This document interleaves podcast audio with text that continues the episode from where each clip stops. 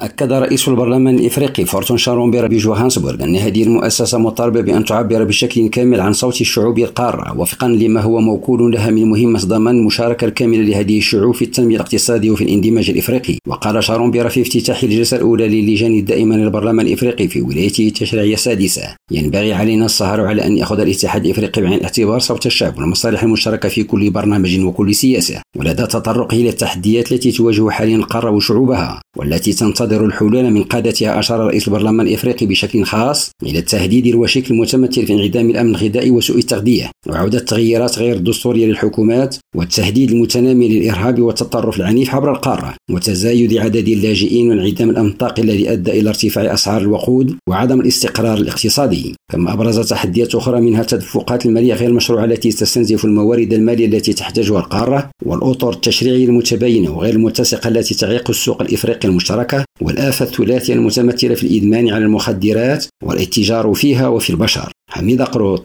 ريم راديو جوهانسبورغ.